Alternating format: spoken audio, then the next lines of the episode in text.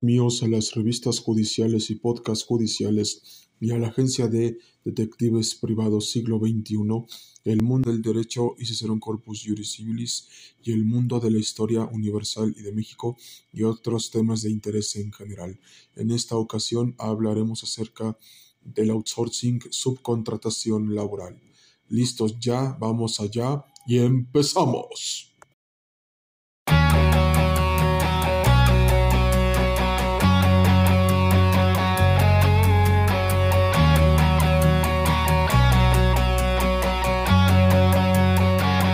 A toda nuestra agencia de detectives privados siglo XXI y o agencia de detectives siglo XXI y a su vez también a toda nuestra audiencia jurídica y no jurídica e histórica y no histórica, les comentamos que los antecedentes del outsourcing, subcontratación laboral, datan desde la legislación laboral federal desde el año 2012 en donde se introdujo por primera vez la figura jurídica de la subcontratación laboral del outsourcing, pero principalmente esta figura se aplicó indebidamente, maliciosamente, con dolo y mala fe, porque era principalmente una relación laboral contractual donde la empresa principal contrataba los servicios de una empresa especializada mediante terceros y contratistas laborales para hacer las actividades que ellos no podían hacer. Por ejemplo, que una empresa que, que se dedica principalmente al sector de computación no tiene los suficientes elementos para poder ejercer las principales funciones en un determinado lugar, por lo que contrata a otra empresa que le preste el equipo de cómputo necesario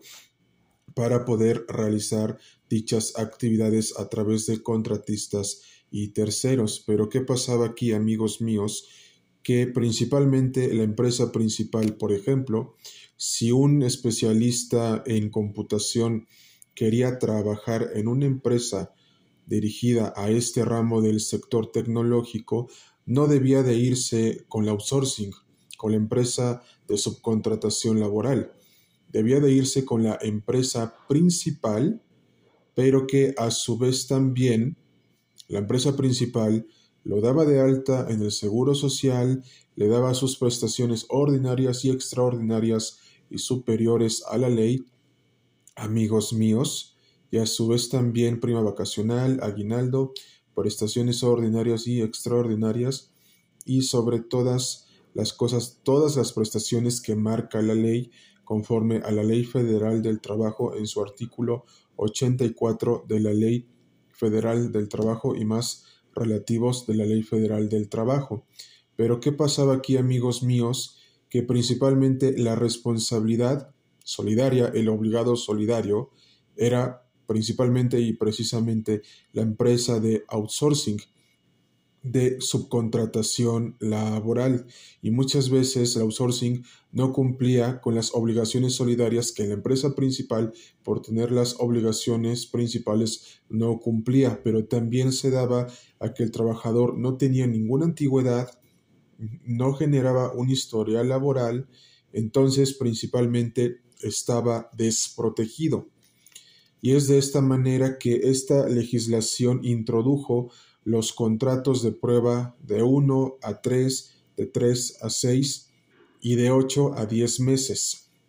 Entonces, aquí había una total inseguridad jurídica para los propios trabajadores y grandes ventajas para las empresas y para las empresas especializadas en estos servicios. Y toda esta situación se dio desde la legislación laboral federal del año 2012 en esa reforma de la legislación laboral federal del año 2012. Pero principalmente, amigos míos, lo que pasó después es que al pasar el tiempo nos damos cuenta que ya las juntas locales y federales de conciliación y arbitraje ya no podían seguir haciendo lo que estaban haciendo, porque muchas veces cuando se presentaban este tipo de conflictos, amigos míos, cada quien, en este caso el trabajador, demandaba a la empresa principal en base a que la empresa de outsourcing, subcontratación laboral, era obligada solidaria. Y a su vez también se malversaba mucho esta figura con las obligaciones principales y las obligaciones solidarias porque no se cumplían con las obligaciones laborales y de seguridad social que tenía tanto la empresa principal y la obligada solidaria, por lo cual también las juntas locales y federales no podían resolver este tipo de cuestiones laborales y de seguridad social en materia local y federal, por lo que tuvieron que pasar muchos años para que ya en la actual legislación laboral federal que sufrió reformas desde el año 2019 y con los dos avisos que salieron en el diario oficial de la federación desde el 23 y 24 de abril de 2021 y el 31 de julio de 2021 ya se prohibió la figura del outsourcing dependiendo del objeto social de la empresa. Por ejemplo, si la empresa se dedica a la industria textilera, cinematográfica y automovilística, tienes que contratar directamente a los trabajadores. Ya no puede ser por la figura del outsourcing, la subcontratación laboral, pero si son servicios especializados, sí los puedes contratar a través de la figura del outsourcing subcontratación laboral amigos míos. ¿Y qué elementos hay que tener en cuenta para evitar que a un trabajador se le contrate mediante outsourcing? La respuesta es simple y sencilla, fácil de responder. Siempre hay que preguntar el objeto social de la empresa mediante el acta constitutiva, porque de ahí nos podemos agarrar para decir que me tienes que contratar directamente, porque si fuera alguien de limpieza que es un servicio especializado, entonces sí lo puedes contratar por la figura de la subcontratación laboral outsourcing. Y a su vez, también amigos míos, también la autoridad federal, es decir, la Secretaría del Trabajo y de Previsión Social, ya ha determinado que para un servicio especializado mediante la subcontratación laboral, la empresa debe de darse de alta en el padrón, en un registro, en un sistema de proveedores en donde se preste un servicio especializado a través del outsourcing. Si no se cumple este procedimiento, a la empresa se le quita su registro patronal y no tiene derecho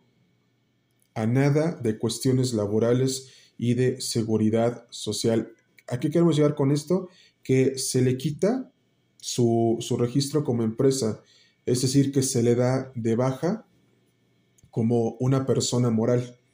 Entonces, para evitar esto, ya la mayoría de las empresas que prestan servicios especializados como los de limpieza se tienen que registrar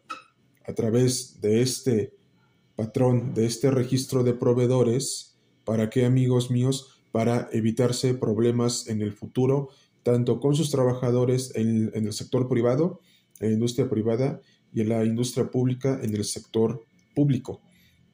Pero, ¿qué más se debe de tener en cuenta de esto? Que el outsourcing, la subcontratación laboral, era usada para evadir impuestos, para evasión fiscal y para el incumplimiento de prestaciones laborales y de seguridad social en general contra los propios trabajadores. Por eso,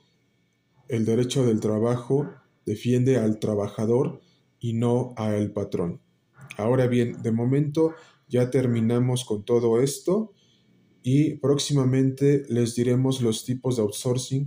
que se deben de tomar en cuenta tanto en empresas principales y en empresas de la subcontratación laboral, es decir, del outsourcing en general. Y principalmente queremos saber sus opiniones y comentarios. Podrán escribirnos al WhatsApp y Telegram 5544517973 y al correo electrónico elamparista2003 Cambio y fuera, Agencia de Detectives Privados Siglo XXI y o Agencia de Detectives Siglo XXI, el mundo del derecho y su corpus juris civilis y el mundo de la historia universal y de México y otros temas de interés en general, cambio y fuera.